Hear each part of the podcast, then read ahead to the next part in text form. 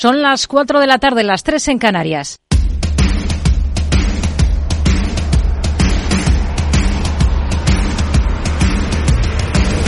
No decida lo que hará el mercado. No se salte las normas de su operativa. No se deje dominar por sus emociones. Mercado Abierto con Rocío Arbiza. Muy buenas tardes. Regreso a escena de Wall Street en un día de indefinición en Europa y de medidas en China para apuntalar su sector inmobiliario. En Wall Street regreso además con operación corporativa confirmada en el sector financiero. La compra de Discovery Financial por parte de Capital One por 35.500 millones de dólares para crear un gigante de las tarjetas de crédito que ponen alerta a Visa y Mastercard. Un mercado estadounidense que hoy cuenta con cifras del sector minorista de gigantes como Walmart, que supera expectativas, eleva previsiones para este año y además confirma la compra del fabricante de televisores Vicio por 2.300 millones de dólares.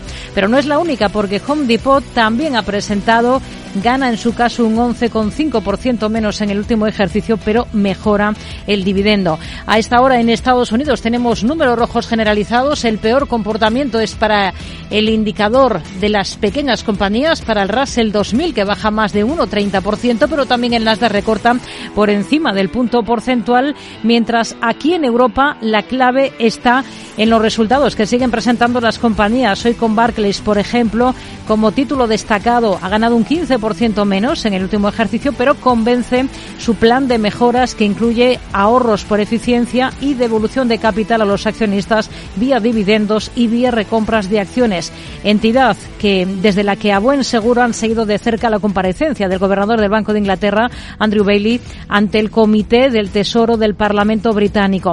Ha dejado al menos dos ideas claras. Cree que las apuestas del mercado sobre reducciones de tipos este año no son irrazonables y defiende que la entidad no necesita que la inflación vuelva al objetivo antes de recortar tipos. No necesitamos obviamente que la inflación vuelva al objetivo antes de bajar los tipos. Debo ser muy claro al respecto. No es necesario. Eso no es necesario. Así que vamos a buscar un progreso sostenido en esas cosas para llegar a ese juicio sobre cuánto debe durar este periodo de política restrictiva. Pero hemos señalado muy claramente el cambio. Donde se ha habido decisión ya ha sido en China en un intento de mitigar la crisis del ladrillo en el país. Su Banco Central ha bajado los tipos de referencia para los préstamos hipotecarios a cinco años en 25 puntos básicos hasta el 3,95%. Más allá de ello, ojo a ese visto bueno de la Comisión Europea la fusión de Orange y Más Móvil, aunque sujeto a que las compañías cumplan las concesiones pactadas con el competidor rumano Digi para evitar problemas de competencia en el espacio económico europeo europeo. Y ojo a nombres aquí en España como el de Grifols o Enagas. Hay un nuevo informe del fondo bajista Gotham sobre el fabricante de hemoderivados en el que cuestiona su relación con Scranton, el conglomerado inversor del que forma parte la familia fundadora de la farmacéutica española. Plantea, de hecho, siete interrogantes sobre esa relación, pero no hay que olvidar que en enero hablaba de falsedad contable. A esta hora, las acciones de Grifols, que dice que ya ha respondido a las preguntas malintencionadas y engañosas de Gotham se mueven incluso en terreno positivo, aunque han llegado a bajar más de un 7% en los peores momentos de la jornada. Otro de los focos de atención lo tenemos en la subida de más del 10% con la que Melia celebra la entrada del Banco Santander en una filial propietaria de tres establecimientos emblemáticos del grupo por 300 millones de euros. Y también foco en Enagas tras presentar resultados del último ejercicio. El gestor y transportista del sistema gasista nacional gana un 8,8% menos que en 2022 y reenfoca su estrategia hacia el hidrógeno. Arturo Gonzalo es su consejero delegado pues nosotros ahora estamos reenfocando nuestra apuesta estratégica donde claro que habrá apuestas internacionales, pero apuestas internacionales en Europa, porque además estoy convencido de que Europa va a ir creando un sistema energético cada vez más integrado y en el que los TSEOs vamos a tener un papel cada vez más importante. Lo clave en todo caso está en que la gasista anuncia que recorta el dividendo en adelante a un euro desde los 1,74 para afrontar esas inversiones. Que la compañía está tomando decisiones muy prudentes para asegurar el, el futuro a largo plazo de la compañía en un proyecto de descarbonización y de sostenibilidad y que lo hace al mismo tiempo que mantiene un dividendo competitivo magnitudes muy muy alineadas con los comparables. Suben los títulos de Nagas más de un 2% a esta hora de la tarde y todo mientras la industria de la automoción hace números y reconoce que la transición hacia el coche eléctrico la tiene que pagar la gente con dinero. Lo dice el presidente de la patronal del sector en el viejo continente y también consejero delegado de Renault, mientras aquí en España el presidente del gobierno, Pedro Sánchez, anuncia que se van a revisar las ayudas a los vehículos eléctricos. Quiero trasladaros que vamos a redoblar nuestros esfuerzos, que vamos a seguir continuando en esta colaboración eh, con el sector para mejorar, reforzar en las próximas semanas este programa de, apoyo a la compra de vehículos electrificados y a la instalación de los puntos de recarga. Enseguida miramos a todos estos sectores. A las cuatro y media nuestro espacio FinTech hablaremos con Jesús Guevara, consejero delegado y fundador de AuraPay. Media hora después nos acercaremos a las previsiones de la entidad suiza Julius Baer con Almudena Benedit, responsable de carteras en España. Ya les adelanto que ven antes bajadas de tipos en Europa que en Estados Unidos. Y a partir de las cinco y media hablaremos de fondos de inversión, hoy de pequeñas compañías con Francisco Rodríguez de Aquile, socio y director de desarrollo de negocio de Lombia Capital. A partir de las seis tendremos consultorio de bolsa con David Galán de Bolsa General. Esto es Mercado Abierto en Capital Radio. Comenzamos. Mercado Abierto con Rocío Arbiza.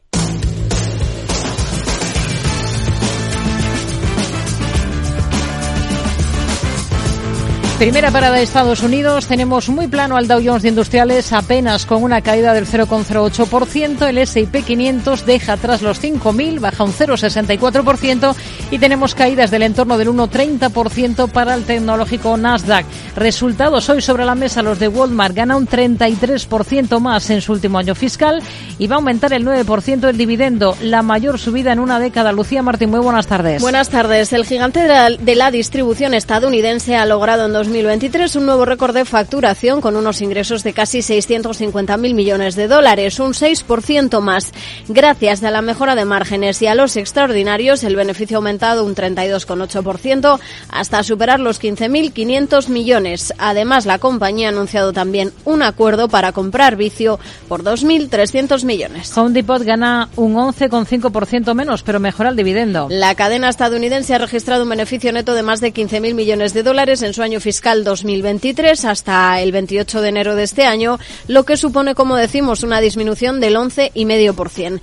En cuanto a la facturación, se ha reducido un 3% hasta algo más de 152.000 millones. El CEO de la firma, Ted Decker, ha señalado que después de tres años de crecimiento excepcional de la actividad, este 2023 ha sido un año de moderación. No obstante, pese a ello, el Consejo de Administración ha aprobado un incremento del 7,7% en el dividendo trimestral. Medtronic eleva su previsión de beneficios anuales gracias a la fuerte demanda de dispositivos cardíacos. El fabricante de dispositivos médicos eleva así su pronóstico de ganancias anuales y lo hace por tercera vez en este año fiscal. La compañía confía en una mayor demanda en sus dispositivos para el corazón y la diabetes. Medtronic ha obtenido en su tercer trimestre fiscal un beneficio por acción de 1,30 dólares, esto es 4 centavos más de lo previsto.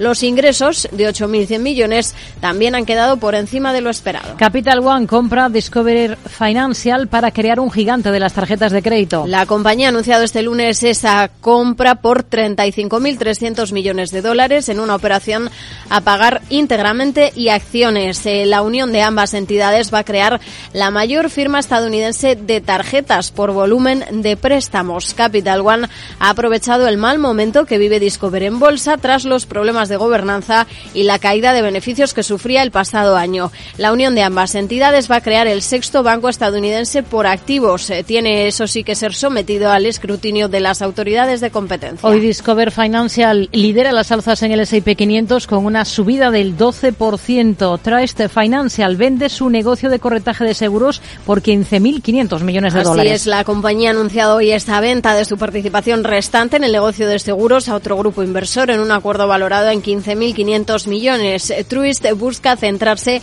en su negocio bancario principal en un momento en el que los reguladores estudian nuevas reglas de capital para el sector. La propuesta final de Basilea III, que se espera que incremente los requisitos de capital, podría llevar a muchos prestamistas importantes a considerar la venta de negocios secundarios. Nvidia destrona a Tesla como la acción más negociada de Wall Street. Y lo logra tras convertirse en la tercera empresa más valiosa de Estados Unidos gracias al boom de la inteligencia artificial.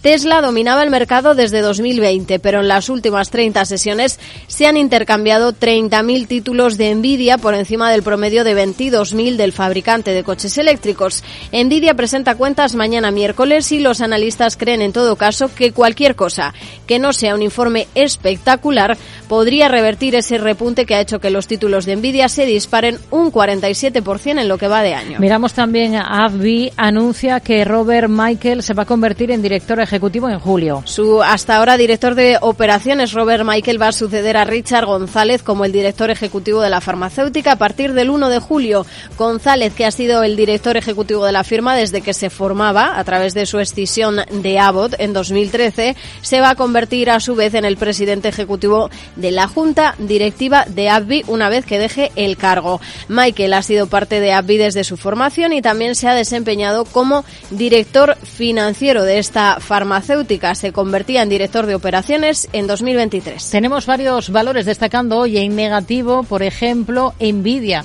que está recortando más de un 5% por encima del 5% de caída otros títulos como AMD o Applied Materials, mientras que en el lado positivo destaca ese banco Discover Financial que está disparado un 12% repunta la compañía después de ese anuncio de compra por Capital One. Tenemos a Walmart después de presentar resultados con una subida que supera el 5,5%. Vamos a detenernos en estos nombres con Julián Coca, gestor del Fondo Línea Global. ¿Qué tal, Julián? Buenas tardes. Hola, ¿qué tal? Muy buenas tardes. Bueno, hoy tenemos operativa en el principal mercado del mundo tenemos sesión en Estados Unidos y tenemos operación corporativa en el sector financiero sobre la mesa. Capital One, lo hemos contado, ha anunciado la compra de Discover Financial en una operación valorada en 35.500 millones de, dólares. Con esta unión se crea el séptimo banco por tamaño del país. ¿Qué le parece la operación, los términos y el momento de esta fusión? El momento bueno, porque eh, la verdad es que estás aprovechando quizás eh, la situación de, mercado y, la operación es interesante eh, porque se crea el séptimo banco, es cierto, pero sobre todo el, primer, después de la fusión, sería el primer eh, player en, el mundo de las, de las tarjetas de, crédito y, y, eso es algo muy importante a tener en cuenta.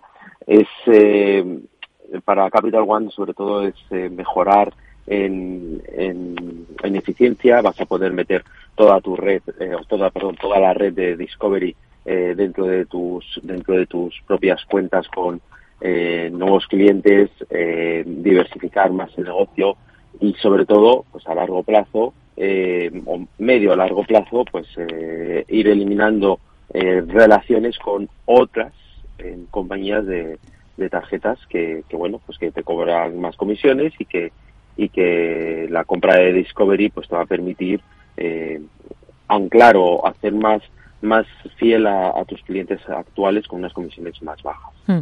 Hablando de esas otras firmas, tenemos a Mastercard recortando hoy un 3%, Visa con descensos del 1,5%. Les llega competencia eh, fuerte por parte de esta entidad que, como decimos, va a ser la séptima por tamaño en Estados Unidos. Ahora mismo, ¿cómo ve las cosas tanto para Mastercard como para Visa? ¿Las tendría en cartera?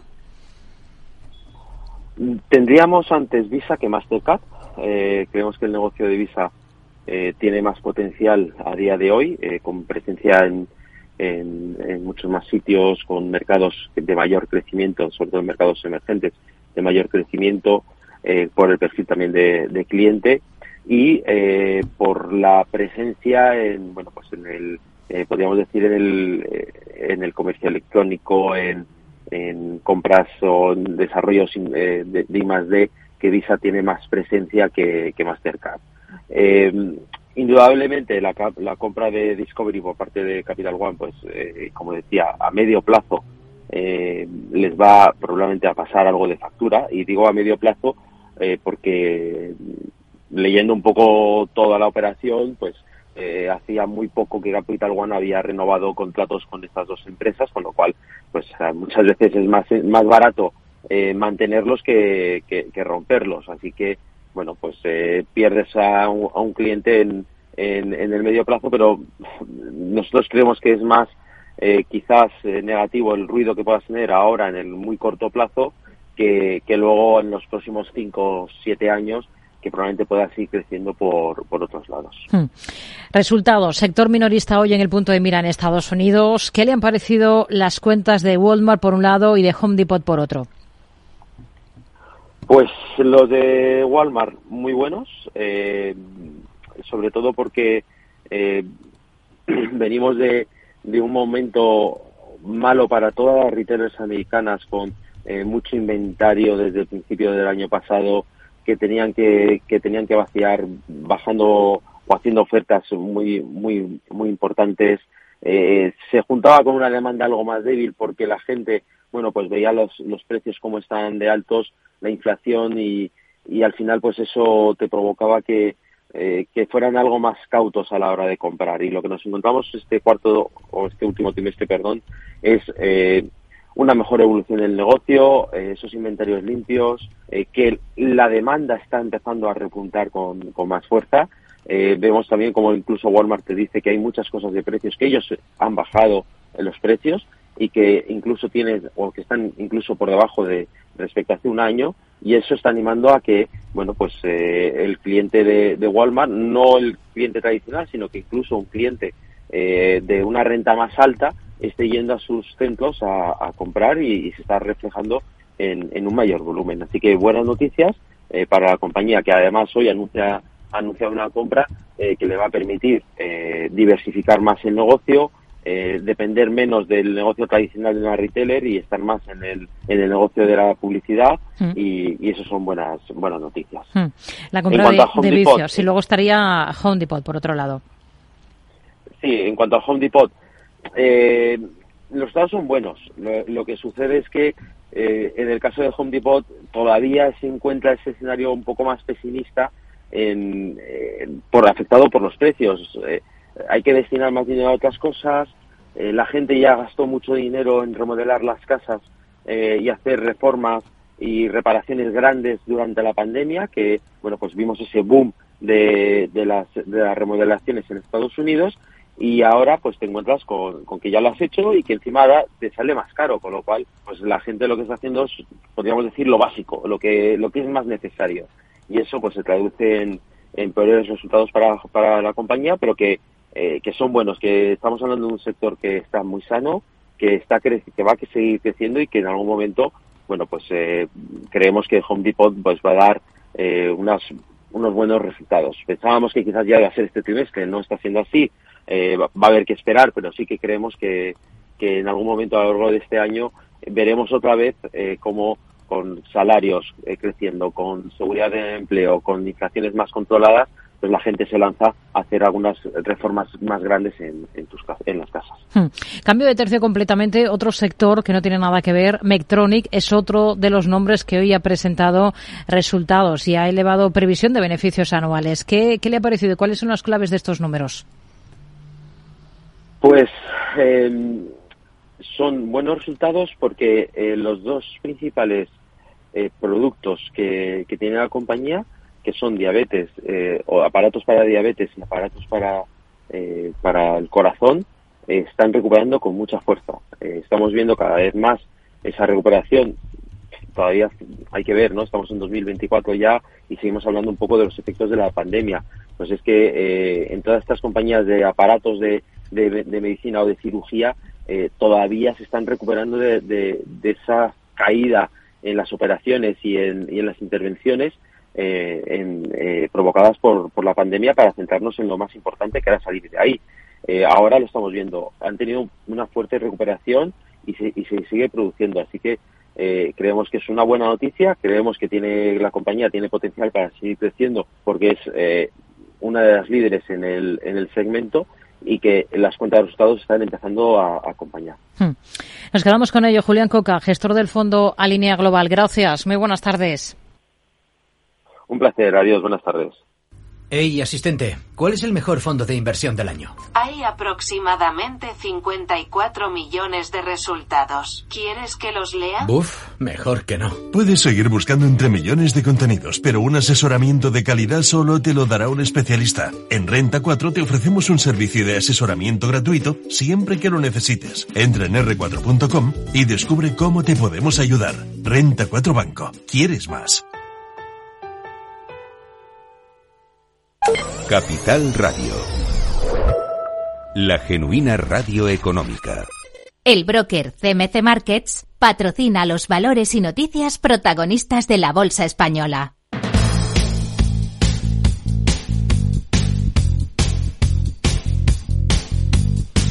Una bolsa española que se mueve con tono positivo con una subida para el IBEX a esta hora del 0,89%. Está el selectivo en 10.032 puntos, mientras tenemos a Grifols en el punto de mira. Gotham arremete de nuevo contra la compañía en un nuevo informe. Alejandra Gómez, muy buenas tardes. Muy buenas tardes, así es, porque el fondo bajista cuestiona ahora la relación de la demo derivados con Scranton, el conglomerado inversor del que forma parte la familia fundadora de Grifols. Gotham, que en el nuevo informe que ha visto la luz este martes, en lugar de acusar a la farmacéutica, plantea siete interrogantes sobre su relación con Scranton Enterprise.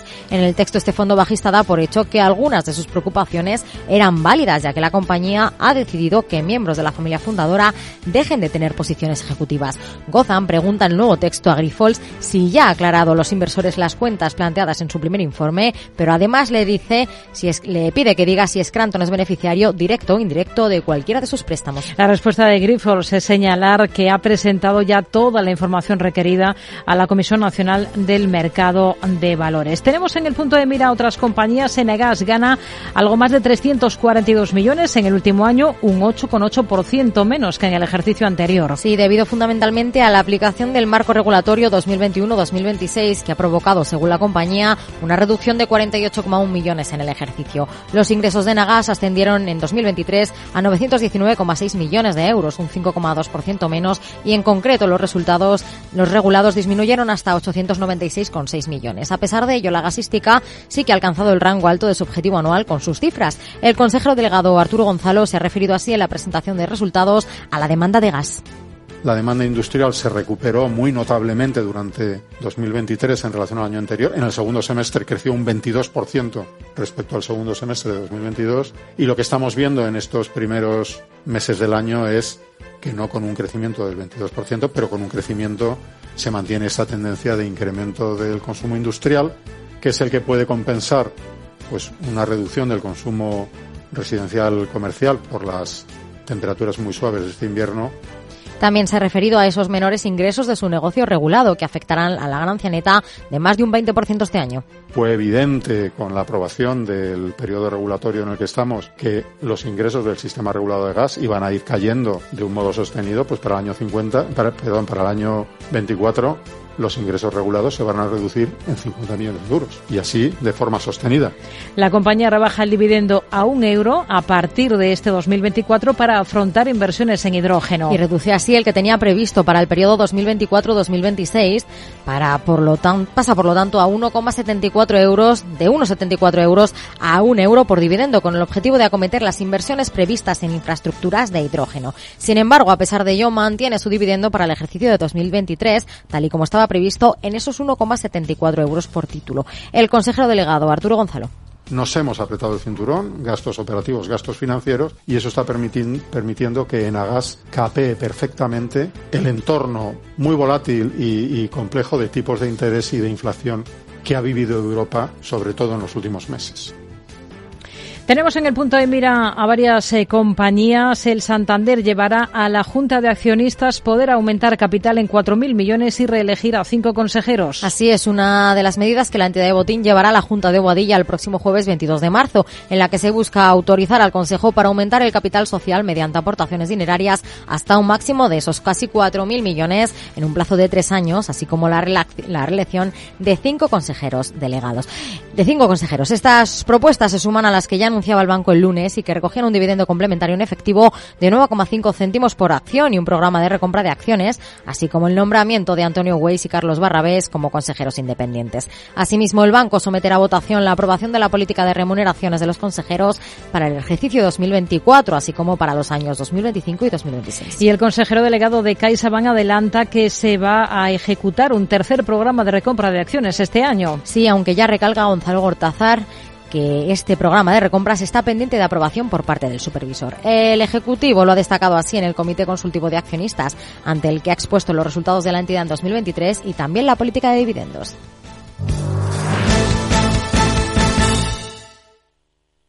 El broker CMC Markets ha patrocinado los valores y noticias protagonistas de la Bolsa Española. Vamos a mirar a la bolsa española y lo vamos a hacer de la mano de Ignacio Cantos, director de inversiones de Telecapital. Hola Ignacio, buenas tardes.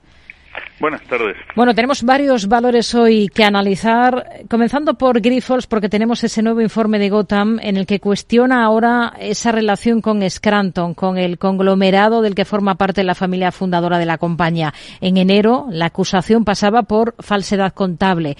Eh, lo que responde Grifols ahora es que ha enviado toda la información que le ha requerido el regulador español y recuerda que tiene abierto un procedimiento judicial contra Gotham. ¿Qué le parece este nuevo episodio y la reacción en bolsa que hemos visto de Grifols, que ha pasado de caídas iniciales bastante acusadas a estar en positivo. Bueno, pues hombre, yo creo que, eh, vamos a ver, eh, el, nuevo comunicado lo que hace es hincapié sobre efectivamente la relación entre entre Grifols y, y, Scranton, pero pero yo creo que era un poco la base de las acusaciones ya en el principio, no esa doble contabilidad por un lado, que si se contaban beneficios, eh, o sea, ingresos y beneficios en ambos lados, que si, o sea, yo creo que, que si la opción era obligatoria, o sea, siempre fue Scranton la clave de, de todo, ¿no? Yo creo que desde que salió ese primer informe, la, bueno, la familia ha dado pasos en el sentido de mejorar la, la, la, gobernanza y como bien dicen ellos, pues han dado todas las explicaciones que les ha requerido el regulador, que será el que tenga que eh, bueno, pues el que dilucidar la, la, validez o no, ¿no? Entonces, hombre, yo creo que en estas no había absolutamente nada nuevo, o sea, que las cuentas de Grifols, pues bueno, no han sido todo, no, no o sea, las cuentas están correctas, pero bueno, no son las cuentas más eh, claras del mundo. En estos conglomerados muchas veces pasa eso, no es la única empresa en la bolsa española ni en las mm. internacionales, ¿no? Entonces, bueno, pues yo creo que ahí no, no aporta nada nuevo y yo creo que ahí la reacción, ¿no? Un primer susto inicial, por si acaso, la última vez que salió un informe bajo un 40, pues ya se sabe que la gente vende primero y pregunta después, ¿no? Mm. Y, y eso, entonces, bueno, pues lógico también en la vuelta. Hoy Enagas ha anunciado un, recorte del dividendo, va a ser, eh, lo deja en un euro en lugar de los 1,74 previstos y ha anunciado un fuerte ajuste en previsiones para destinar recursos al desarrollo de infraestructuras de hidrógeno. ¿Qué le parece esta apuesta de la compañía?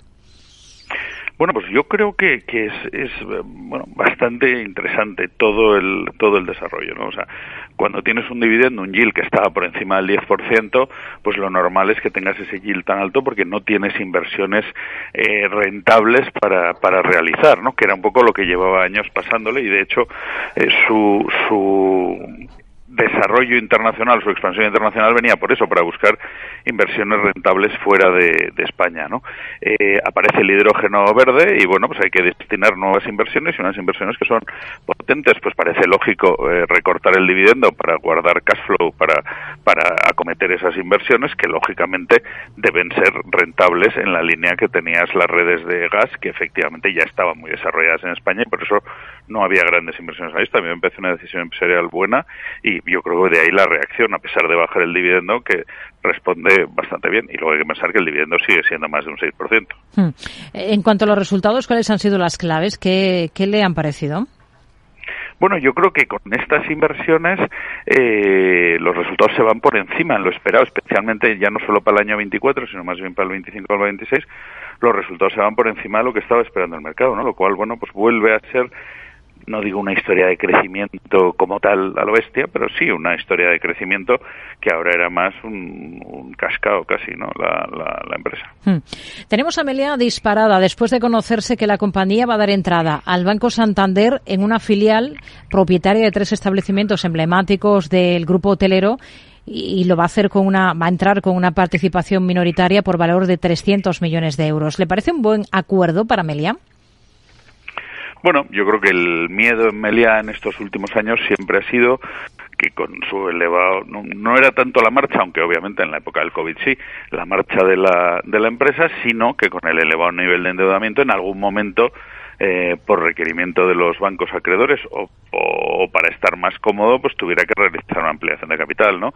Esta operación que le lleva pues a pesar de que también parte de lo que saca de, la venta se hace una pequeña inversión, pues le lleva a tener doscientos y pico millones para poder reducir ese endeudamiento, mantener las calificaciones crediticias y despejar de una vez por todas las dudas sobre eh, la, una posible ampliación de capital, ¿no? lo cual yo creo que por eso es positivo y de la, la reacción tan potente del mercado. Hoy está subiendo más de un 10,5% la compañía hotelera. Es noticia también Acciona. Hoy ha entrado en, en, el consorcio, o se ha conocido que ha entrado en el consorcio de un proyecto para una desaladora en Australia por más de 1.700 millones de euros. Está rebotando en bolsa esta jornada. Eh, ¿Supone un coste de oportunidad tener en cartera Acciona? Bueno, eh, yo creo que eh, si vemos, o sea, es verdad que la parte de renovables, que es una parte importante del balance de, Acciona, pues eh, está sufriendo mucho con la caída del gas, etcétera. Yo creo que probablemente más de lo que debería todo el sector, ¿no? Entonces, yo creo que se vea también la otra pata del negocio, que es el negocio de construcción, eh, y en algún caso pues concesional. No sé si tiene la, explotación de esto pero pero si el negocio de construcción pues bueno pues pues es la diversificación de sus de sus negocios. Yo creo que es una buena noticia. Ignacio Cantos director de inversiones de Atele Capital. Gracias. Muy buenas tardes. Gracias a vosotros y un saludo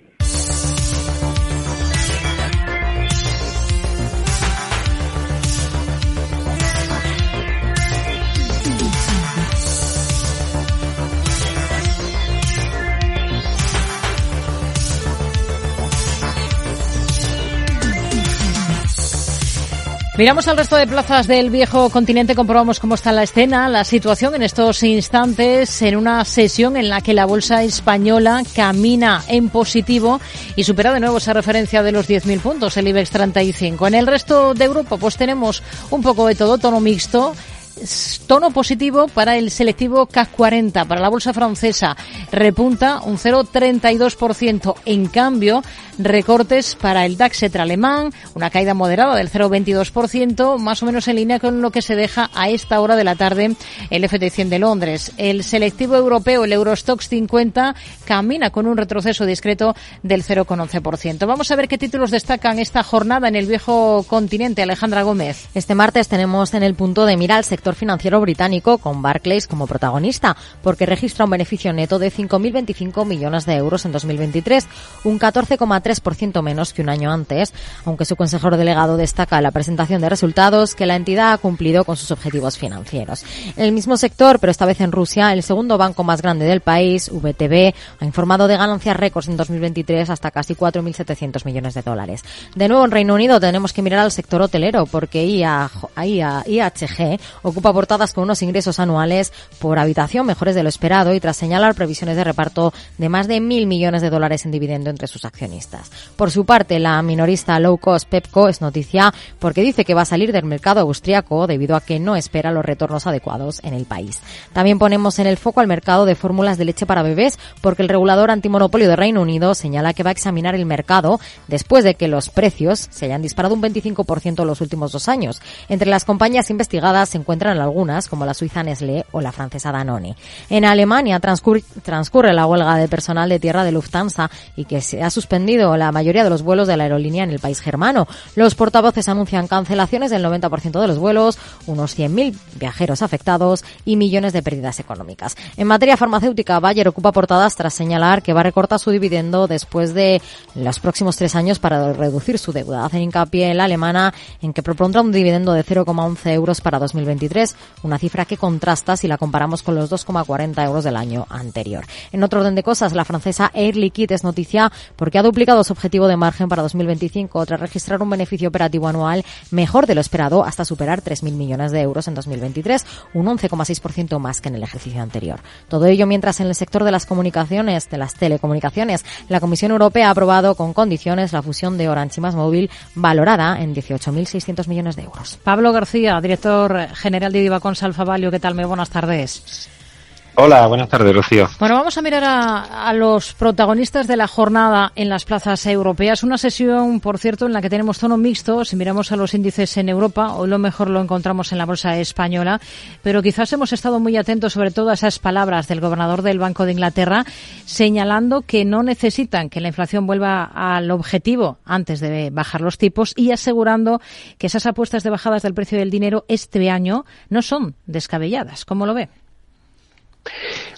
Bueno, un mensaje algo extraño y algo chocante con lo que hemos venido viendo hasta ahora, sobre todo porque Reino Unido tiene una inflación en el 4% en enero y una inflación subyacente del 5,1%. Es decir, no tiene que estar tan satisfechos porque es una inflación por encima de Estados Unidos y de la Unión Europea. Y es que los operadores han recortado las previsiones del Banco de Inglaterra después de los datos minoristas y ahora prevén un recorte de tipos en todo 2024 tan solo de 71 puntos básicos. Es decir, que ni siquiera tres cuartillos de puntos en 2024 cuando fue el Banco de Inglaterra adelantándose incluso al Banco Central Europeo, quien en diciembre de 2021 comenzó la subida de tipos. Es decir, empieza esto a ponerse más complicado, porque si de verdad hay un soft landing incluso también en Europa, podríamos no necesitar recortar los tipos. Y por eso estos mensajes de no os preocupéis que podemos incluso recortar los tipos, aunque no se cumplan los objetivos de inflación, teniendo más en cuenta, y eso es preocupante, los objetivos de desaceleración económica, cuando a priori mm. no son los cometidos de los bancos centrales aquí Europa. Hmm. Seguro que han estado muy atentos en el sector financiero británico escuchando a Bailey. Hoy tenemos un claro nombre protagonista que es Barclays. Ha presentado resultados. ¿Qué le han parecido esos números y qué le ha parecido ese plan de reestructuración que ha anunciado? Porque habla de recortes de costes, eh, habla de ventas de activos, de una reorganización completa de divisiones y todo sin dejar de lado a los accionistas porque dice que eh, quiere devolverles 10.000 mm, millones de libras entre dividendos y recortes y recompras de acciones. Pues claramente una de cal y otra de arena, porque ahora mismo los títulos de Barclays suben en torno al 7%, cuando si solo nos centramos en los resultados, no han sido buenos. En Corporate Investment Banking, en CIB, los ingresos han quedado claramente por debajo de las expectativas, pero también los ingresos totales han quedado por debajo de las expectativas y con unos márgenes de intermediación tan solo ligeramente 3,14 billones libras por arriba de lo previsto, pero ni siquiera, incluso en el rate with assets han sido mayores de lo previsto. El rote, sí es cierto que ha sido, decir, unos resultados, digamos, ¿no? Cumpliendo en, cierta medida con algunas de las expectativas y otras pues quedando por debajo. O sea, esto no supone un siete y medio. Pero efectivamente, como has dicho, han gustado mucho los planes de lo que llamamos el capital return. Es decir, si me dices que me vas a dar 10.000 millones de libras entre 2024 y 2026 hmm. y por fin parece que lo que hemos pedido muchas veces, esa reorganización de divisiones, la cometes, pues ese punto es bueno. Pero lo sorprendente es que haya pesado tantísimo este tema de pago de dividendos y recuperaciones propias respecto a unos resultados que no son tan espectaculares. Hoy está liderando Barclays las alzas en la Bolsa de Londres. También tenemos buen comportamiento en Intercontinental Hotels, sector hotelero británico. Ha dicho que prevé devolver más de mil millones de dólares a sus accionistas este año. ¿Le convence la compañía?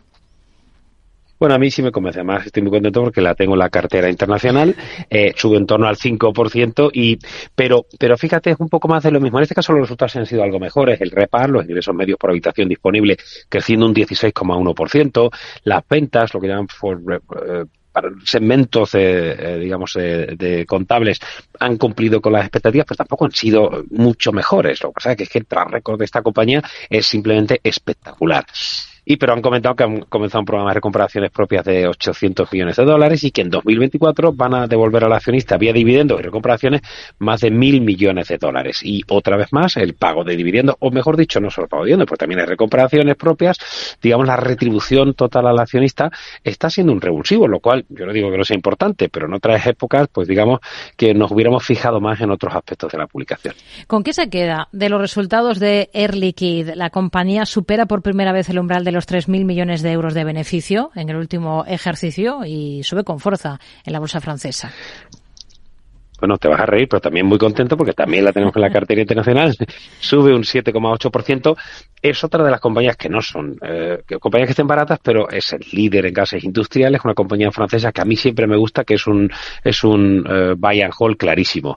El beneficio operativo recurrente ha sido muy bueno, 4,2% de crecimiento ha superado las expectativas, pero una vez más tampoco son unos resultados que hayan sorprendido enormemente, sobre todo las ventas, que ya sabemos que las ventas de gas industrial también iban a venir con caídas, pero más o menos ha cumplido las expectativas y vienen dividendos. 3,20 euros por acción supera las expectativas del consenso de 3,15 y de cara al ejercicio 2024 se han mostrado muy confiados sobre márgenes, que lo habéis comentado en la entradilla, a pesar de haber superado ya los objetivos del plan estratégico y crecer a nivel de beneficio neto recurrente activo de cambio constante con más distribución, porque van a, devolver o van a dar una acción por cada 10 en cartera. Así que estaremos esperando a que nos den un poco más de, de acciones. Bueno, Renault, hoy el presidente de la patronal europea de fabricantes de coches y consejero delegado del grupo Renault, Luca de Meo, ha dicho que el precio de los vehículos eléctricos eh, va a seguir siendo caro en los próximos años, por lo que la transición, al menos de momento, la tiene que pagar, y ha dicho textualmente, la gente que tiene pasta. No sé cómo lo ve y con qué ojos mira a Renault dentro del sector. Bueno, prefiero no entrar en comentarios personales de las declaraciones un poco eh, grandilocuente del señor de Meo, que estamos acostumbrados a ella, pero contrasta, contrasta mucho estas declaraciones de Luca de Meo con las de los más. Es decir, a él no le preocupa tanto eh, lo que nos viene de China, pero al señor más, y me fío más de él, parece que está mucho más preocupado de la competencia china con los coches eléctricos. ¿Cómo que vamos a seguir con los precios arriba? Eso no se lo cree ni él. Es decir, eh, hemos tenido precisamente hoy se hablaba de que Volkswagen, Renault y Stellantis estarían explorando alianzas con competidores para fabricar vehículos eléctricos más baratos y defenderse de las amenazas existentes, según nos comenta Bloomberg. Eh, los vehículos eléctricos ya han representado. De hecho, hemos tenido unas buenas cifras esta mañana de datos de matriculaciones de enero en la, en la Unión Europea, pues 10,9% cuota mercado total, híbridos enchufables con 7,8%. O sea, bueno, y ya por Madrid es que cuando vengo a España es que no te puedes meter por el centro de Madrid, como no sé, con un coche eléctrico, ya no sabes por dónde moverte, ¿no? Es decir, esa es la tendencia. Y la tendencia es que los precios tienen que bajar, señor Locadameo, sí o sí, porque el coche eléctrico más vendido en España el año pasado ha sido un coche chino y si no lo ven así, creo que se van a vender un tortazo eh, que espero que tengan buenos, buenos iPads. Así que, no sé, yo creo que la cosa se va a complicar. Me fío más de lo que nos dice Elon Musk, que se mostró muy atemorizado con la competencia de, los chinos en la materia. Bueno, hoy mismo el fabricante chino Beide es noticia porque ha lanzado híbridos por 11.000 dólares y con esto aviva esa guerra de precios entre los vehículos eléctricos chinos. Así que tenemos un poco de todo. Eh, Vic, otra de las compañías protagonistas hoy con muy buen comportamiento después de presentar cuentas. Eh, ¿Le han convencido esos números? ¿Le gusta la compañía? ¿Le gusta el valor?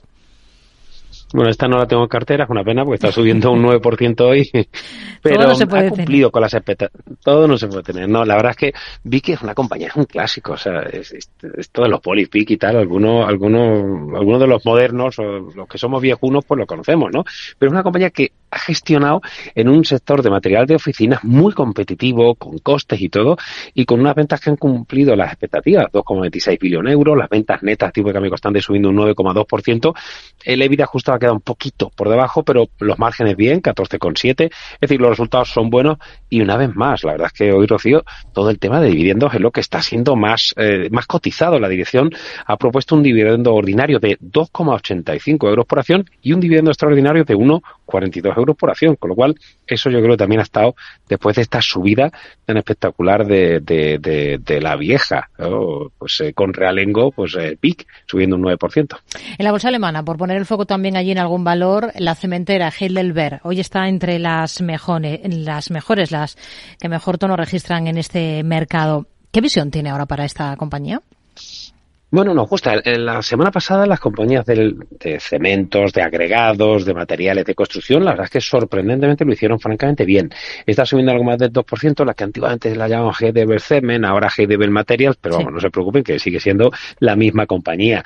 Eh, muy interesante, le vemos potencial eh, y eso que lo está haciendo bien, tiene un buen momentum, los resultados parece que a priori van a ser buenos, precisamente este jueves van a tener los resultados del cuarto trimestre y la tenemos en comprar con un precio objetivo que, que nos da un potencial en torno al 35 o 36%. Pablo García, director general de Divacons Alfa Value. Gracias. Muy buenas tardes. Un placer, buenas tardes. Enseguida hablamos de la industria fintech.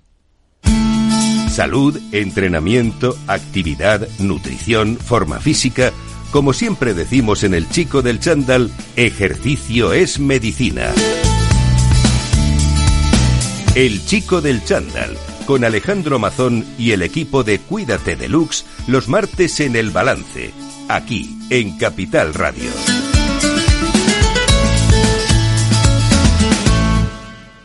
Tardes de Radio y Economía. Mercado Abierto. Con Rocío Arbiza.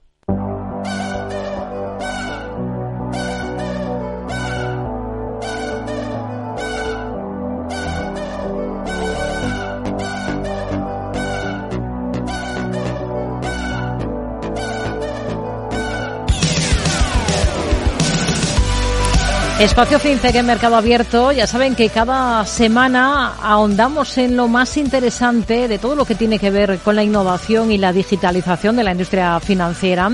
Un espacio en el que está con nosotros Inés Muñoz Vidal, experta en FinTech y en tecnología Core Banking. ¿Qué tal Inés? Muy buenas tardes. Muy buenas tardes, Rocío. Bueno, antes de ir con nuestro invitado de esta tarde, eh, lo primero, vamos a ver qué ha sido lo más interesante en estas últimas fechas. ¿Qué le ha llamado la atención de la industria FinTech?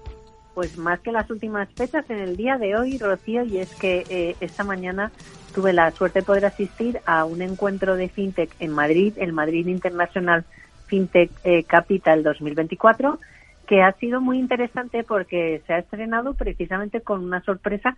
han atendido diferentes asociaciones de diferentes partes del mundo y se ha firmado lo que llaman la Global FinTech Alliance, que es una unión entre la Asociación Europea eh, Digital Finance eh, la Asociación FinTech Iberoamericana eh, y la Africa FinTech Network. ¿Qué quiere decir esto?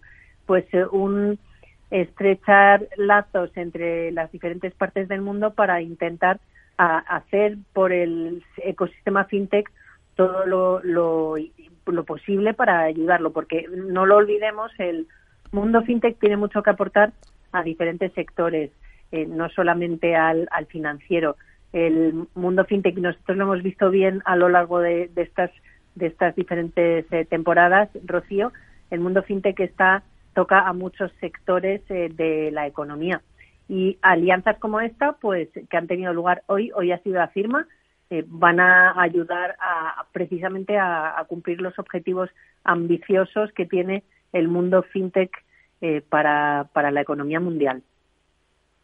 Bueno, se considera que, la inclusión financiera es un elemento que facilita la consecución de siete de los 17 objetivos de desarrollo sostenible. Son numerosos los ejemplos de fintech que, utilizando la tecnología, trabajan para contribuir en este camino tan, tan necesario. Y es el caso de nuestro invitado de esta tarde, AuraPay, que es una social fintech española fundada en el año 2021 por migrantes y cuyo compromiso es promover una verdadera revolución en la manera la que las personas se enfrentan muchos de sus retos financieros. Está con nosotros Jesús Javier Guevara Monjes, que es consejero delegado y fundador de AuraPay. ¿Qué tal, Jesús? Muy buenas tardes. Hola, Rocío. Buenas tardes. Muchas gracias por la invitación. Inés, un gusto saludarte. Igualmente. Bueno, hemos dado unas pinceladas, ¿no? De lo que hacen ustedes, de lo que es en definitiva Europay, mm, pero cuéntenos un poquito más en detalle y cómo se diferencian ustedes en el mercado, en un segmento, el fintech, tan competitivo. Sí, es que justo, justo lo comentaba Inés perfectamente. Yo creo que como fintech tenemos una responsabilidad muy grande de aportar valor en, muchos sectores, ¿no? Eh, si bien es cierto que hay que hay un montón de fintech que están resolviendo problemas, hay, hay un universo gigantesco porque no solo tocamos el tema financiero y convivimos dentro de los ecosistemas financieros mundiales y podemos con tecnología o con eh, aportación de valor en distintos sectores eh, resolver problemas que están ahí que lamentablemente el sector tradicional hoy en día eh, no, no puede resolver de manera eficiente o por lo menos como lo hacemos nosotros eh, de manera mucho más económica, ¿no? Nosotros puntualmente eh, como fintech estamos aportando valor con desarrollos tecnológicos tanto para las empresas como para las personas, pero nuestro core principal está en poder resolver el envío de dinero de, de los migrantes de, de, que están en distintos países del mundo y que necesitan enviar dinero constantemente a sus países de origen, ¿no? Pero con la fintech pasa algo muy interesante y es que en la medida de, de los desarrollos tecnológicos nos vamos dando cuenta que se van creando capas de valor que pueden perfectamente ser eh, ampliaciones de, de, sus modelos de negocio y poder entonces ampliar los modelos de negocio tanto para personas como para empresas con distintas con distintos factores o distintos elementos dentro de, dentro del desarrollo, ¿no? Hmm. Ustedes acaban de lanzar una solución B2B. Cuéntenos un poquito en qué en qué consiste.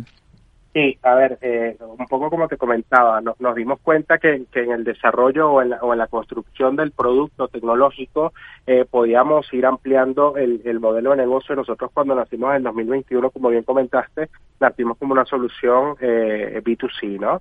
Eh, pero, pero a ver, eh, teníamos ya eh, resuelto el tema de transferencias cross-border, estábamos incluyendo tecnología blockchain, estábamos em, incluyendo o integrando distintos proveedores y nos dimos cuenta que podíamos hacer este o prestar servicio a empresas, ¿no? Entonces creamos una solución que se llama Unicorn, que es una plataforma eh, que ofrece para a, empresas y a entidades de pago poder nutrirse o servirse de los servicios que ya teníamos construidos y de los corredores que ya teníamos abiertos y de los acuerdos comerciales que ya teníamos abiertos.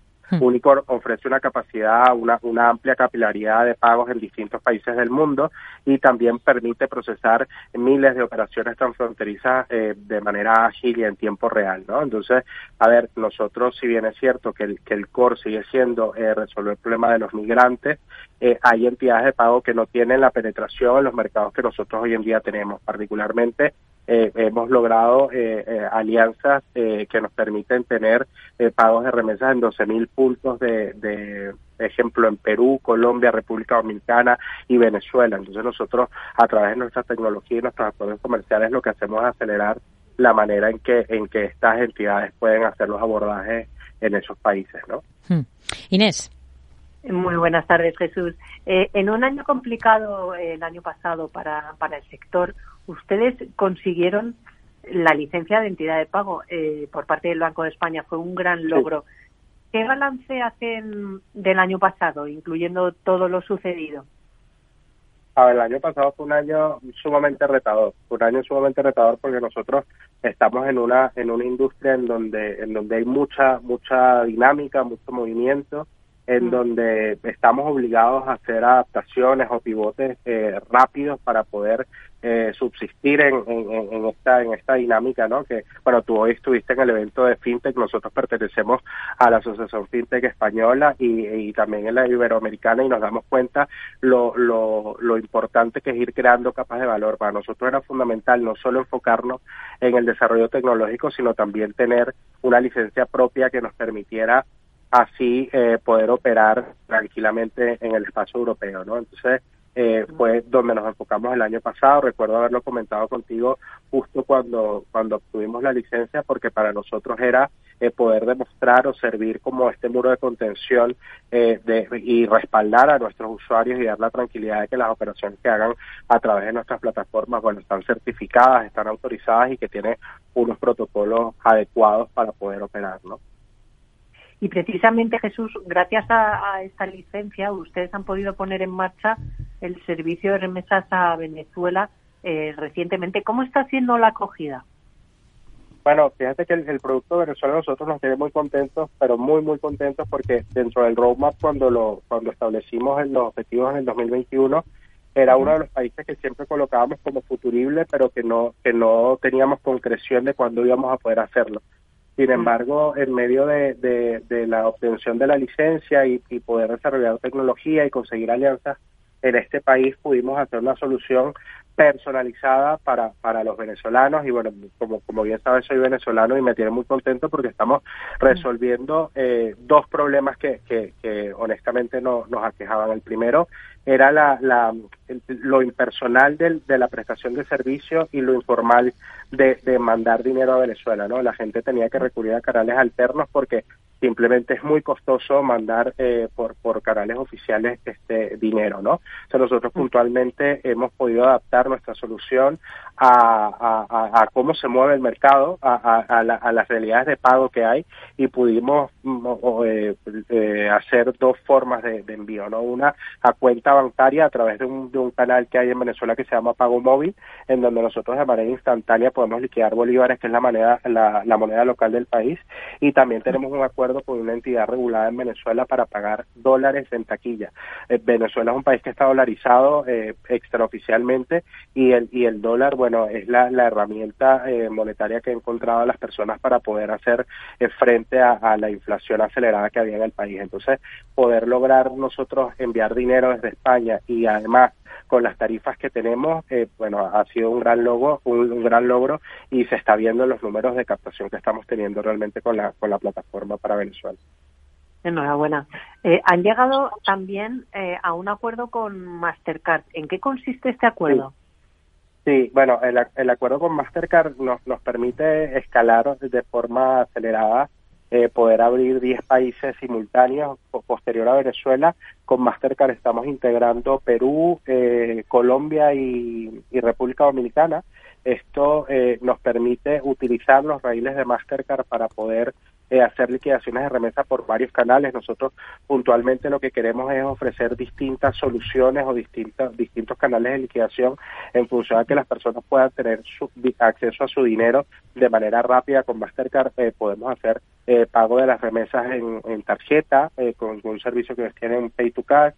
podemos hacer liquidación de remesas en, toda la red bancaria y aparte de eso tenemos acceso a, a una cantidad eh, muy grande de, puntos de pago, ¿no? Te digo que actualmente con los tres países con los que trabajamos en esta integración tenemos 12.000 puntos de pago, pero ya estamos entonces habilitando la integración para eh, Brasil, Argentina, Paraguay, toda Centroamérica y esto, claro, al, tener al tener acceso a estos raíles que son tan masificados, vamos a poder tener una escala de crecimiento mucho más importante que la que hemos tenido hoy en día. Hmm. De cara a este 2024, llevamos muy poquito de ejercicio. Eh, ¿Cuáles son las perspectivas que tienen ustedes? ¿Qué objetivos, qué metas eh, se plantean eh, en función de lo que están viendo ya de cómo ha avanzado o, se ha estrenado el ejercicio? Sí, bueno, a ver, nosotros hoy en día estamos estamos bastante contentos con el desarrollo tecnológico que tenemos. Eh, al equipo el equipo de desarrollo y el equipo de operaciones no descansan en hacer mejoras continuas de producto, en, en trabajar mucho más nuestra seguridad y seguir evolucionando lo que ya tenemos, pero nuestro foco 2024 es 100% comercial, nuestro, nuestro enfoque 2024 es de crecimiento, ¿sí? Eh, fíjate lo que te decía, nosotros estamos, estamos hoy con la solución actual, tanto para empresas como para personas, podemos eh, eh, trabajar en 10 países simultáneos y esto nos permite ya a nivel operativo poder tener un músculo que, que, nos permita tracción, ¿no? Y, estamos enfocados ahí en estos mercados eh, en donde, que te comenté anteriormente, seguir trabajando en la captación de, usuarios B2C y seguir este, prestando los servicios a las entidades. Actualmente, Unicorn eh, es para nosotros la, la gran sorpresa del 2023, ya tenemos cuatro clientes corporativos eh, eh, integrados en la plataforma que nos permite hacer una atracción este, mucho más efectiva de, todo el modelo, ¿no? Y, nada, ese yo creo que es la, perspectiva 2024, seguir seguir eh, trabajando en, el, en, la consolidación de la, de la solución tecnológica y captar y seguir creciendo a nivel de clientes, ¿no? ¿Qué, qué objetivos de usuarios se plantean ustedes? No sé si tienen algunas metas concretas.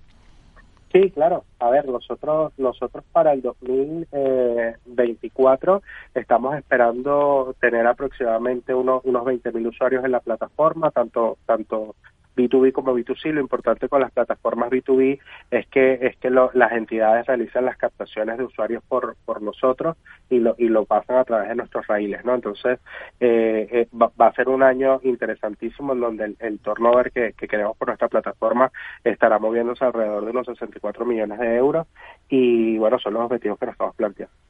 Pues nos quedamos con, con, estos objetivos, con estas metas que nos comenta y estas perspectivas que tienen para este ejercicio 2024.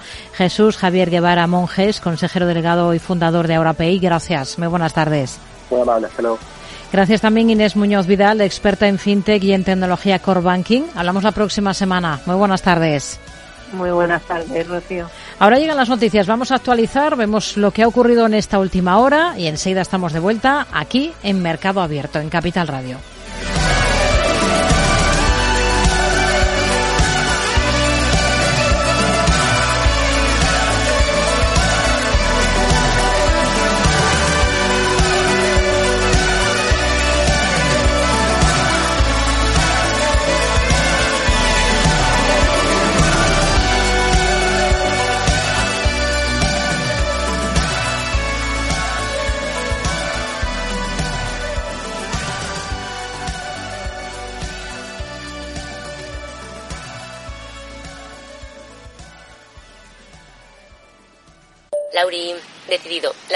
Hacemos en Gandía. Prepara el bikini. Lauri, que en Gandía vive el ex de Jesse. Que nos vamos a Málaga.